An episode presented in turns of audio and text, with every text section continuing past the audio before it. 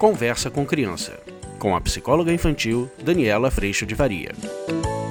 Olá, meu nome é Daniela Freixo de Faria e hoje a gente vai falar sobre as despedidas, como é que a gente pode ajudar as crianças nesse momento.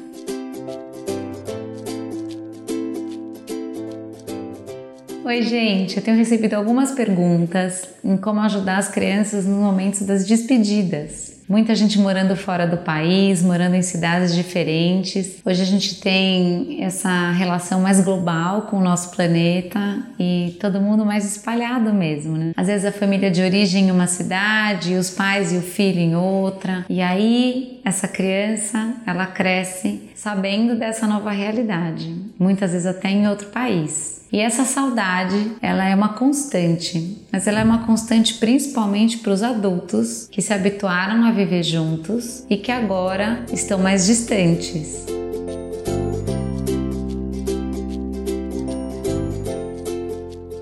Mas a gente tem hoje uma alegria muito grande junto à tecnologia. Essa tecnologia ajuda bastante, que através do FaceTime, através do Skype, a gente consegue manter um contato muito próximo com os familiares e as crianças também podem se beneficiar bastante desses mecanismos, dessas ferramentas. Então é possível falar com os avós todos os dias, é possível falar com os tios, com os primos. Para quem está morando em cidades mais afastadas ou mesmo em países mais distantes, você pode manter esse contato diário com os familiares.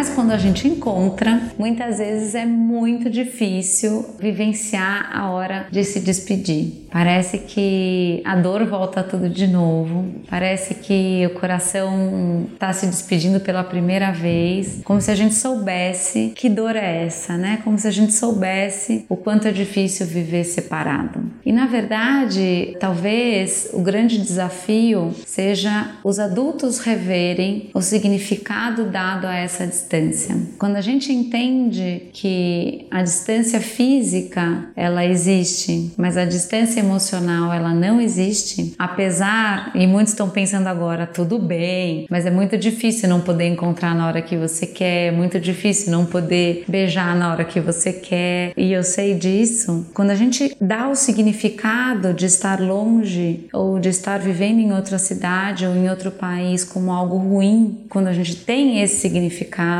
e a gente dá o significado, coloca a nossa atenção muito mais no que falta do que nas oportunidades que chegam com essa tomada de decisão, normalmente as crianças entram nesse mesmo clima e nessa mesma vibração. Eu explico. Quando a gente tem essa oportunidade de viver em outro lugar, seja pelo trabalho, seja pelo trabalho do marido, seja pelo trabalho da mulher. As crianças vivem essa nova experiência, muitas vão ter a oportunidade de falar outra língua ou de viver em uma outra vibração de uma outra cidade, mesmo dentro do Brasil, mas com outras oportunidades para a família, por conta de outras oportunidades de trabalho e tudo mais. A gente pode colocar o foco de atenção e sentir muita gratidão pelo que a vida está oferecendo, ou a gente pode estar nesse lugar pensando onde eu gostaria de estar, em tudo que eu gostaria de estar vivendo, onde eu costumava viver.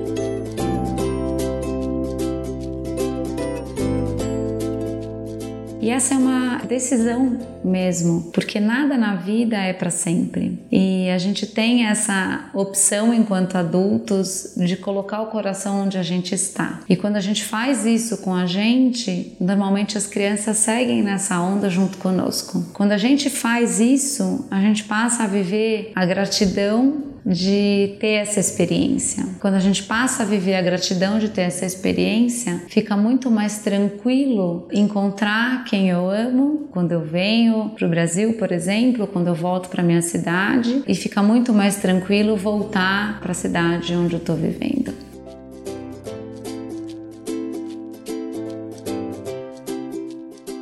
O que acontece é que nesse momento da despedida eu dou um significado para esse momento enquanto adulto. E o significado pode ser de extremo sofrimento ou de a gente se ama tanto que a gente nunca vai perder contato e isso é prova do amor, por isso a gente se emociona, por isso a gente chora e a gente vai continuar o contato por onde é possível, mas a gente se vê daqui a pouco, porque a gente nunca vai sair um da vida do outro. Então, nesses momentos, o tom que é dado a essa despedida, ou o tom que é dado a como viver a vida quando a gente não está próximo fisicamente de quem a gente ama, ele é de extrema responsabilidade dos adultos. As crianças vão carregar e vão aprender esse tom junto conosco. E dependendo de como a gente conduzir essa passagem para essa mudança, dependendo de como a gente conduzir essa vida nessa nova cidade, as crianças vão viver isso como uma grande experiência, uma grande oportunidade, ou vão viver esse momento como um grande peso e um grande sofrimento.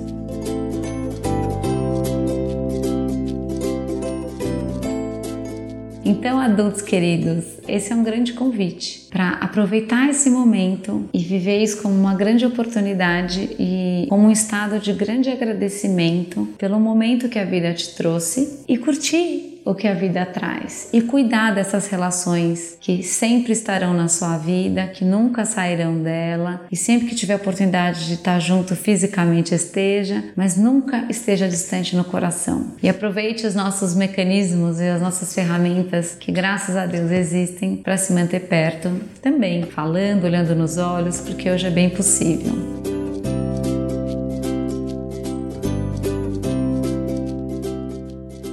Perceba que quando você coloca atenção na falta, por mais esforço que você faça para se adaptar a essa nova cidade, fica muito mais difícil. Preste atenção onde você está colocando a sua energia, o seu amor e a sua intenção. Isso vai fazer toda a diferença no seu dia a dia, na sua cidade, no encontro com as pessoas novas, no encontro com as pessoas que já fazem parte da sua vida, nas despedidas e nas partidas porque tem gente que nunca vai partir da nossa vida e essas pessoas são para sempre. Um beijo e a gente se vê semana que vem. Tchau, tchau.